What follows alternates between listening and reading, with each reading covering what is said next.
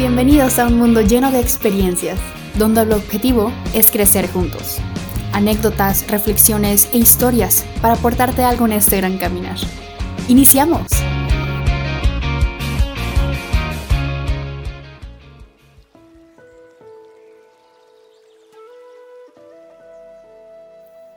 Deja que el fuego haga su trabajo.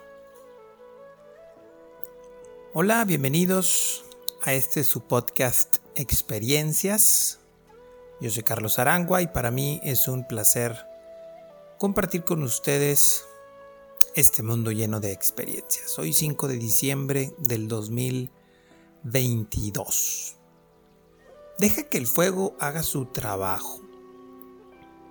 Esta idea o esta frase me la dijo eh, uno de, mis maestros en algún momento que eh, me puse a estudiar, eh, me gusta mucho estudiar la cocina, me gusta mucho cocinar y por ahí estuve estudiando un diplomado de cocina en el cual pues nos enseñaron ahí muchas técnicas y herramientas y diferentes cocinas internacionales. Este, dentro de lo que ahí estuve aprendiendo, una de las enseñanzas que más me, gustó justamente fue lo que esta frase eh, dice, deja que el fuego haga su trabajo. Yo he tendido a ser durante mi vida una persona que tiende a pues a querer que todo esté en control, que todo esté funcionando bien, que todo esté en orden y que de una u de otra manera el que yo esté sobre de las cosas termine haciendo que funcionen bien o como yo espero que, esté bien. Y cuando estuve estudiando ahí, eh, me decía el, chef, este, el chef Luis, dicho está de paso, decía, oye, deja que el fuego haga su trabajo. Porque yo ponía a cocinar algo y me, me le quedaba viendo mucho tiempo para verificar que no se quemara, para verificar que se estuviera cocinando bien, para que las circunstancias que yo quería que sucedieran con ese platillo sucedieran bien. El asunto estaba de que eso hacía que perdiera mucho tiempo porque pues el que yo esté vigilando las cosas pues no hacía que se cociera o más rápido o más lento. Y él me decía, deja que el fuego haga su trabajo. Mientras lo pones ahí, tú ve a cortar aquello o tú ve a hacer aquello otro. Y caí en cuenta que, que en nuestra vida nos pasa mucho esto. Cuando nosotros ponemos a, correr una situación, un acontecimiento, una historia, pedimos que se hagan ciertas circunstancias y caemos mucho en la desconfianza de va a llegar a tiempo, lo hará bien, ocupamos supervisarlo para que lo haga bien. Y esa idea que, el chef Luis me dio de, diciendo deja que el fuego haga su trabajo, pues hace que nosotros tengamos apoyo. En este caso, en la cocinada, bueno, pues el fuego está haciendo la cocción mientras yo parto esto, mientras el, el agua hirviendo cose tal cosa, mientras este, no sé, lo que se tenga que hacer dependiendo del platillo. Entonces yo me quedé pensando en cómo caemos en nuestras vidas en ese proceso de desconfianza que nos hace perder mucho el disfrute de las cosas simples de la vida. Porque caemos en desconfianzas a veces muy duras, por ejemplo, y me atrevo a decir que ese es el más duro, desconfianza de nosotros mismos. Cuando desconfiamos de nosotros, cuando llega una oportunidad a nuestra vida por algo que se nos presenta, que queremos tomarla, sin embargo, pensamos que va a ser muy difícil, pensamos y nos agobiamos por las cosas que a lo mejor no son como yo quisiese y termino desconfiando en ello, desconfiando de mí incluso. Cuando estamos sobrepensando las cosas, el día de mañana voy a este, levantarme temprano para hacer tales situaciones. Y estás toda la noche piense y piense en ello cuando dijiste que lo ibas a hacer mañana. Cuando de alguna otra manera estás tú preocupado por alguna situación, que incluso puede ser válido estar preocupado por una, por una situación, pero que hace que estés pensando todo el día en esa situación cuando en realidad todavía no puedes hacer nada por ello.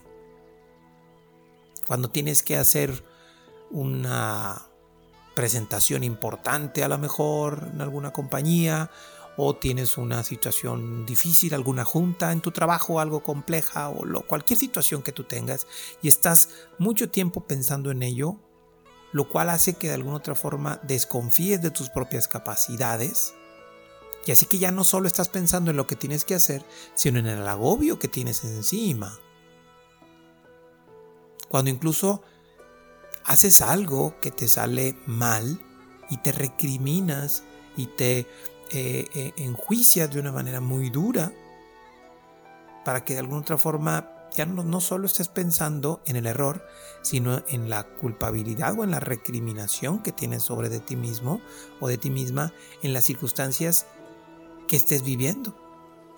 Entonces esa desconfianza de tener que estar al pendiente de todo hace que tus capacidades se vean disminuidas. Y esto desgraciadamente también lo replicamos en nuestro entorno, porque no nada más desconfiamos de nosotros, sino en ocasiones desconfiamos, por ejemplo, de las personas que están a nuestro lado. A los que somos papás, por ejemplo, me atrevo a decir que esto es algo habitual. Le dices a tu hijo o a tu hija, haz tal cosa, y estás encima de él vigilando que lo haga bien lleva este plato hacia allá y estás pensando en que tenga cuidado, fíjate bien, agárralo fuerte.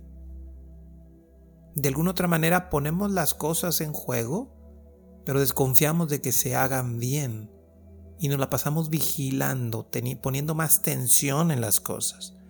Y esto pasa con nuestra pareja, con nuestros hijos, o si tú trabajas y tienes gente a tu cargo, empleados, subordinados, colaboradores, si tú le pides algo a alguien, debes de confiar que lo va a hacer. Si tú le dices hazme tal reporte, tú tienes que confiar que lo va a hacer. Deja que el fuego haga su trabajo. Incluso todavía nos podemos ir más arriba, en la desconfianza de esa parte divina, en Dios, la providencia, el mundo espiritual o en lo que tú creas. ¿Cómo podemos pedirle a Dios, pedir la abundancia, pedir la providencia, desconfiando al mismo tiempo en ello?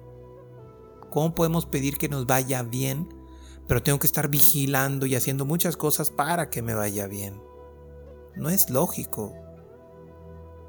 Si yo pongo algo en el fuego a cocinar, tengo que confiar que el fuego hará las cosas bien y lo va a cocinar. Claro, tengo que estar atento al tiempo, atento a las situaciones. Y me he dado cuenta en base a la experiencia que he tenido ahí en la en cocinando que los tiempos son más allá de la realidad, tienes que conectarte más con el feeling. Recuerdo mucho cómo decía el chef, no, pues nomás le echas una pizca de sal. Y pues yo le echaba exactamente la misma cantidad que según él echaba. Y a mí no me sabía igual. Porque ese se, va agarrando con, con el paso del tiempo y la confianza. Entonces, ese proceso de confiar, ese proceso de dejar que el fuego haga su trabajo, lo tenemos que practicar todos los días. Si tú vas a ir a una situación, a una... Eh, a dar una plática, a vender un producto, a platicar algo con tu pareja, con tus hijos, con lo que sea, confía de que todo va a salir bien. Pon en manos de ti lo que esté en tu alcance y pon en manos de la de la vida espiritual o de, o de los empleados o de las personas que estén a cargo de tal situación, pero confía plenamente que las cosas van a salir. ¿Por qué? Porque el fuego va a hacer su trabajo. Poner a correr las cosas y confiar que van a salir bien es más congruente. Ahora, ¿esto asegura que funcione? La verdad es que no, porque las dificultades son parte de la vida. Las dificultades están ahí y de alguna otra forma están para enseñarnos a hacer las cosas. Así que si yo pongo algo y se me quemó, pues ya tengo que aprender que tengo que poner el fuego un poco más bajo o darle menos tiempo. Si algo sale mal, no pasa nada. Respira, piense, aprende y cambia. Respira, piensa, aprende y cambia. Así es como terminamos viviendo todo el tiempo. Así que el día de hoy, lunes, pon en juego esto. Pon en juego algo. Pon a correr alguna situación. Pon a aventurarte a hacer algo nuevo, aventurarte a hacer algo padre. Y confía en que va a salir bien. Confía de que sea la situación que sea, las cosas van a funcionar. Así que si tú pones algo en el fuego, deja que el fuego haga su trabajo. Muchas bendiciones y nos escuchamos el próximo lunes. Gracias por acompañarnos. Si te agrada la información, compártela. Síguenos en redes sociales como Carlos Arama y comenta qué piensas y qué aprendes de este episodio. Activa las notificaciones para que te llegue un recordatorio cuando tengamos un capítulo nuevo. Y muchas gracias por vivir este mundo lleno de experiencias.